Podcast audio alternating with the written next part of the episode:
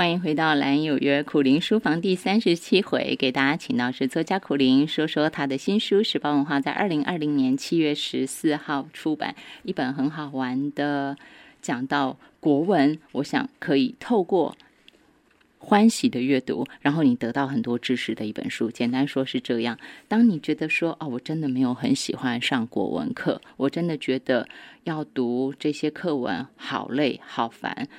那么，我想就从这个学期开始吧，就从大家真的开始要进入国文课之前，毕竟现在还来得及嘛，才刚刚开学，你先把这本书看完，我相信至少能够带给收音机旁听众朋友，如果过去你不喜欢国文课的，你一定会因为这本书觉得，哎，其实好像还不错，哎。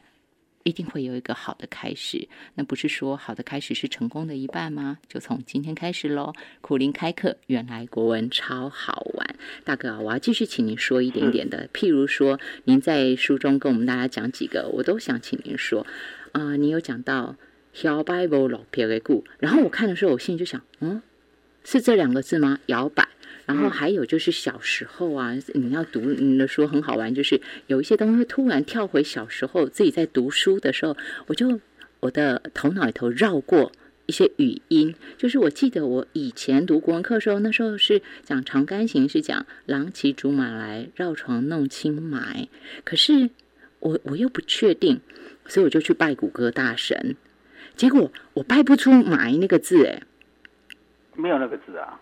对，所以我拜不出来，我就忘记说为什么以前我的印象里头，我的头脑里头会有那个音要念埋，所以当然没有。大哥，等一下，当然我就有问问苦林大哥，他马上果然就是国文老师，他马上给我答案，然后他还不止。给我这个答案不止音的答案哦，读音的答案。他还告诉我说，这里头还有一个问题是他要跟大家讲的，那就是绕床。大家心想啊，小孩子在玩，怎么会是绕床呢？就很多的遐想出来，这些全部都在待会儿我们这一段来，请您跟我们大家说说。大哥，应该先讲这个绕床弄青埋的埋音吗？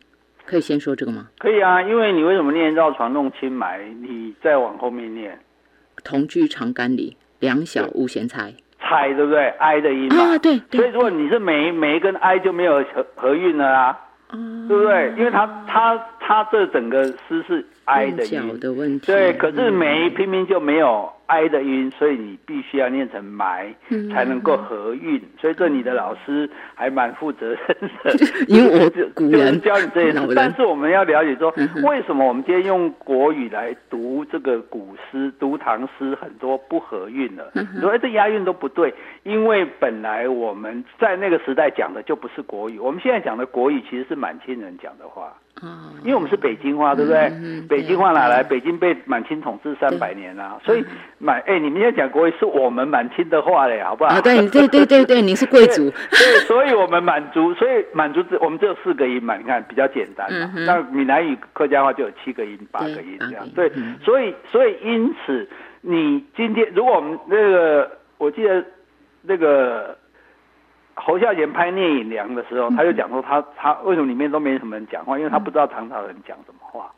其实对，其实唐朝人讲什么？唐朝人讲的话比较可能会接近是闽南话或者客家话，因为那时候五胡乱华之后，这个中原的人才跑到闽南这边来嘛。对啊，所以原来在中原住的人其实是。是是，就是现在我们所谓的闽南人，甚至我们所谓的台湾人。因此，你看这些不合韵的诗，你用台语去念都是合的。哎，所以大哥，你下次应该跟我们说一下台语，对不对？可以啊，可以啊。你看，比如我现在举一个例子，那个啊，我们就讲《三国演义》啊，刚刚讲到《三国》，《三国演义》那个。呃，诸葛亮不是很给钱在那边隐居吗？哈，我们都说给钱，你隐居被人家知道就是给钱嘛。嗯，对，对，隐居不是应该隐到不知道才对嘛？哈，然后他就吟了一首，他说：“草堂春睡足，窗外日迟迟。大梦谁先觉？平生我自知。”好，窗外日迟迟，迟对不对？我自知，知迟跟知没有押韵啊。对，但是你用台语念，窗外日滴滴。平生我主低，讲的都是低啊，对对对，就合韵了嘛。对对对哎呀，打一差不多啊，所以你打一来呀？哎，所以你只要看到那个呃古诗不合国语韵的，你用台语去念一定合的啦。对啊，就这也就说明以前的人是那个时代人是讲，这台语是我们中原最古老的语言。是是是，对对。我小时候也听国文老师这样讲过，说念起来你觉得不合的，你用闽南语念。可是你刚刚一说那个，我就觉得好耍起来，念不出来。对啊，所以所以我觉得 其实。好玩，我们为什么说我们读任何一种，不是说国文好玩，什么文都好玩，就是说语言文字它是会一直演变的。嗯嗯。那我们就是看它演变的这个历程，就来觉得它的趣味很深。哎，为什么这个字会变成那个字？啊册为什么变成书？书又为什么变成信？哦，就就从它的这个演变，你就可以去理解。那你这样理解之后，你就很，就是我们读很多东西，我们。读觉得难读，就是因为不懂嘛。嗯就像我们讲名跟字的关系，你懂了之后一看就知道了啊。嗯对啊，所以同样的，就你理解这个文字语言的这个转变之后，那你就可以知道说，哦，它的脉络是怎么样，那你就更容易全盘性的去去了解它，去欣赏它。趁着今天时间还还足够，再请您说一点点好吗？您说书不是书，嗯，好，这是其一，然后再来替不是。呃，t 不是 t，t 原本是类，对不对？哈，对。那这个就哎没有，呃，还有除了这个之外，还有什么？还有您今天在书上告诉我们大家的那个床，还有床子，这个全部都在书上。就是你会发现说，苦林大哥他把很多东西都挖出来，所以你就会读起来会更兴味盎然，就是这个原因，就是很生活的。然后我们平常都这样讲，你觉得就是这样，但其实原本不是那样。好，大哥，书为什么不是书？因为书，你看古代讲“终有此树书，鸿雁传书”，书是什么？书是信啊，情书。现在讲的信啊，对。那古那你说，那古代把书拿来当做信，那用什么叫书呢？就是册嘛。嗯，册，你看册就是册就是两块竹简这样一根绳子穿起来嘛。对对。那为什么叫册？台语怎么念？塔车啊，就是册嘛。所以古代的时候，册才是书的意思。啊，书是信的意思，对呀，对呀。然后，然后信还有，不不让您说的更仔细，因为要让大家读书。单单讲这个书到信，好几页，篇幅就好几页，所以大家读起来会更好玩。但是说到信，又一定要讲这个，这也是我小时候我读的时候，我读那个古诗十九首，客从远方来，为我双鲤鱼，那个我真的。一开始读我真的不知道，那因为您书上又提到了这个，我就觉得很好玩。应该当我想很多年轻朋友如果看到这个，真的也不知道，所以要请您给大家说，为什么客从远方来，为我双鲤鱼，呼而烹鲤鱼，终有尺素书，就是您刚刚讲到的嘛。所以这个一定要请您解说一下。性跟吃鱼有什么关系？跟抓鱼、杀鱼、好的老师 带你上天堂，这个不好的老师带你下厨房，就说因为。因为我以前读书，我也是觉，我们老师也是语言语言不详，你知道吗？所以我知道一直都没有解释，说一直不了解说为什么为什么客人会送我鲤鱼，然后我还杀那个鲤鱼，然后里头还有鲤鱼肚子里还有一封信，我靠，这是搞零零七吗？对，后来才弄清楚说，因为古代的书啊，它你这个信，你你要用两块板子把它夹在中间。他把它封起来，所以我们会讲信封。信封为什么叫封？那他就是用那这封的这块竹片或者木片，他就是把它弄成鲤鱼的形状。对，所以他其实就是用这个形状，然后把这个信送过来。那他这个烹鲤鱼，这其实是一个夸张的说法，就是说，既然你送来的好像是一只鲤鱼嘛，那我就来把这只鲤鱼给杀了。杀了呢，就是把这个鲤鱼这两片打开，然后你看到里面的信。必须都是安尼样的呀，那诗人讲讲写写作夸张啊，对啊，你你用鲤鱼装信来，我就我就在家里杀鲤鱼这样子。哎，这个又回到您上一集讲的夸饰法。对啊，其实就是猜信啊，对啊，就是猜信这样好，猜信。然后我们不给苦林大哥说，我要继续再往下跳，然后其他大家自己继续读书。再来就是那个 T 不是 T，大家一定想啊，为什么 T 不是 T？T 不就鼻涕嘛？讲的简单啊。T 是眼泪啊，T 是纵横啊。陈子昂说：“独怅然而涕下。”哎，千古第一诗哎，难道我在那边很伤心的在那边流鼻涕吗？你觉得那画面动人吗？当然要流眼泪才动人，所以说很多字他会借用，本来是这个字，我会借去用那个字，就好像我们今天讲洗澡嘛，洗澡洗澡就不是洗澡啊，洗是洗脚，澡是洗手，哎，那哪个是洗澡？沐浴才是啊，沐是洗头，浴是洗澡，对，所以我们就讲沐浴乳就没错啦。可是你讲洗澡乳就，所以所以这个字，对，所以您刚刚讲一目三握法，对对对，所以它会一直变，语言文字本身会一直变的。所以这个 T 被借去做眼泪的，就借去做鼻涕的时候，它就没有了眼泪的功能。但是古人在讲 T 的时候是讲眼泪的，T 是纵横，四才是鼻涕呀。对，大家下次记得，眼泪鼻涕一起出来。大家下次记得，而且眼泪鼻涕一起出来还有程度之别。这是国文老师实在是很吓人的，他就说啊，T 四纵横还不够厉害，还有 T 四淋漓，最强的还有 T 四滂沱，大哥，哎，真的。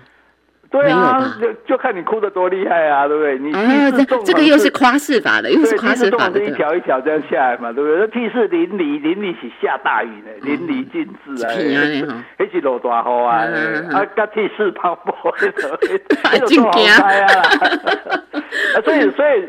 其实这文学的好玩就是文学可以夸张嘛，对我就是为了达到这个情境，因为毕竟你没有身临其境嘛。那我今天要用文字传达给你，我一定要夸大它，一定要讲的更更严重啊，对不对？就好像一日不见如隔三秋，见鬼了，哪有这回事，对不对？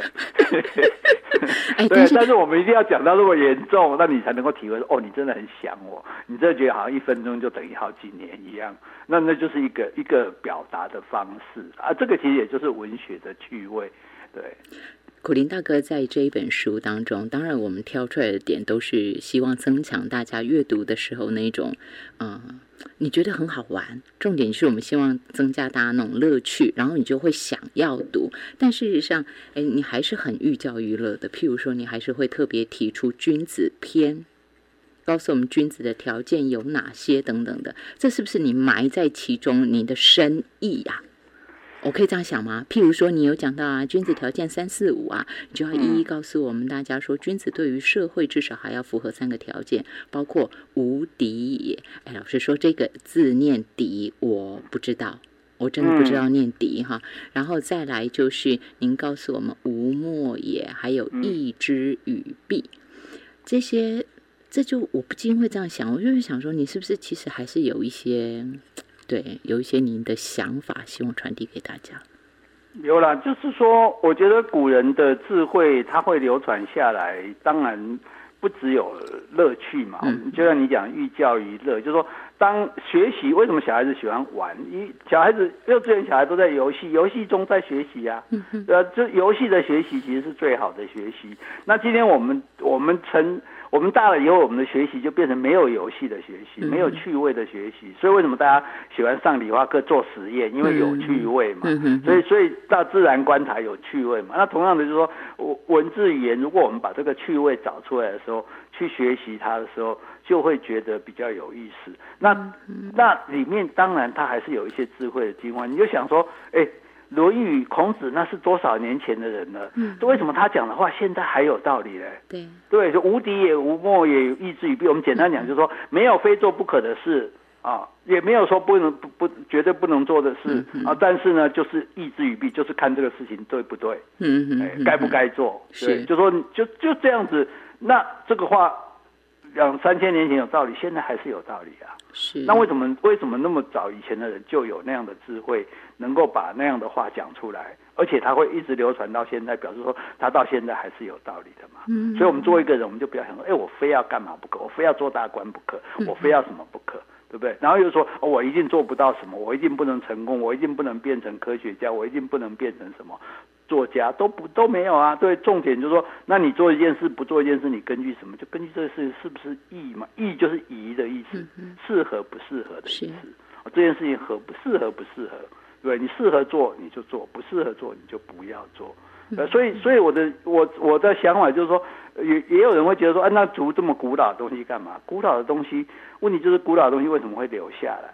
嗯，啊，古老的东西不管好小说也好，诗词也好，啊，这些圣人讲的道理也好，它之所以会留下来，就是千锤百炼呢，去其潮波，就等于说，哎，人家替你淘汰了所有。不必要的东西留下最精华的，那你直接就可以吸取这些精华、这些智慧，那不是很划得来的事，很上算的事情吗？是，对，所以为什么我们说说来说去，我们就会讲啊，说我们为什么要阅读？因为这都是别人智慧的精华，别人生活的历练，别人对生是人生的感受，我们。哎，我们不费吹灰之力，我们书打开就哇，哦，对哦，原来是这样啊，丢了丢了，都是安那个哦，然后我们就知道说啊，安那瓜怎样被安安拉走了，你看你你就得到很多人生的指引啊，对啊，我们我们其实我们其实大多数的时候，我们在你学校学的东西是一种基本的知识，可是我们的智慧其实大多数是从书本里面去得到的，我们是从这些小说里，从这些诗词、这些故事里面看到人家怎么去。面对他的问题，然后去处理他的问题，解决他的问题，我们就学会这个智慧，说哦，原来是应该这样做的，哦，原来应该是那样做的。所以，所以其实，啊，总而言之，我用心良苦啦。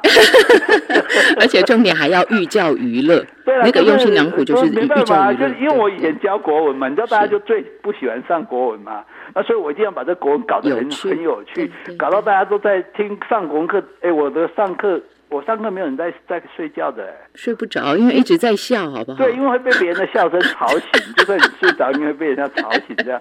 所以，那那如果你一直，所以你我其实我演讲是一样，如果你有机会听我演讲，你你不可能一分钟之内没有笑一次的，一分一分钟一大笑，一直笑。一分钟一小笑，三分钟一大笑，因为你只有在笑，在你觉得快乐的时候，你才容易接受嘛，而且记得，对，才会打开自己去接受这些东西嘛。要不然，就像我刚刚承认的，我跟大家报告就是说，好，无敌，这个我知道，可是我不记得这个音要念笛。老实说，已经忘记了。就是小时候你读过很多东西，但是又有一些东西你是记忆不深的。你知道，但是我一直把它念成无视也。我我承认哈，我一直把它念成无视也。这就是读书不够，啊，也说不求甚解吧，不够仔细。那我想很多人可能会这样，包括我们讲床地之间，你在电视，包括在新闻上，你都可能看到人家讲床地之间。但是苦云大哥他会特别帮我们挑出来，他告诉我们那个字念子不念地，那为什么叫子？这个留给大家自己来阅读哈。然后至于说像那个小掰的部分啊，今天也都没时间再说。不过苦林大哥有答应我们，他说之后找个机会，他再来跟大家说说台湾的古呃台语的古雅与粗俗，对吧？您您说会帮我们说的嘛哈？好，好，那这个部分我们再请苦林大哥继续为我们开课。今天线上请到作家苦林为大家说的是苦林开课，原来国文超好玩，谢谢大哥，谢谢。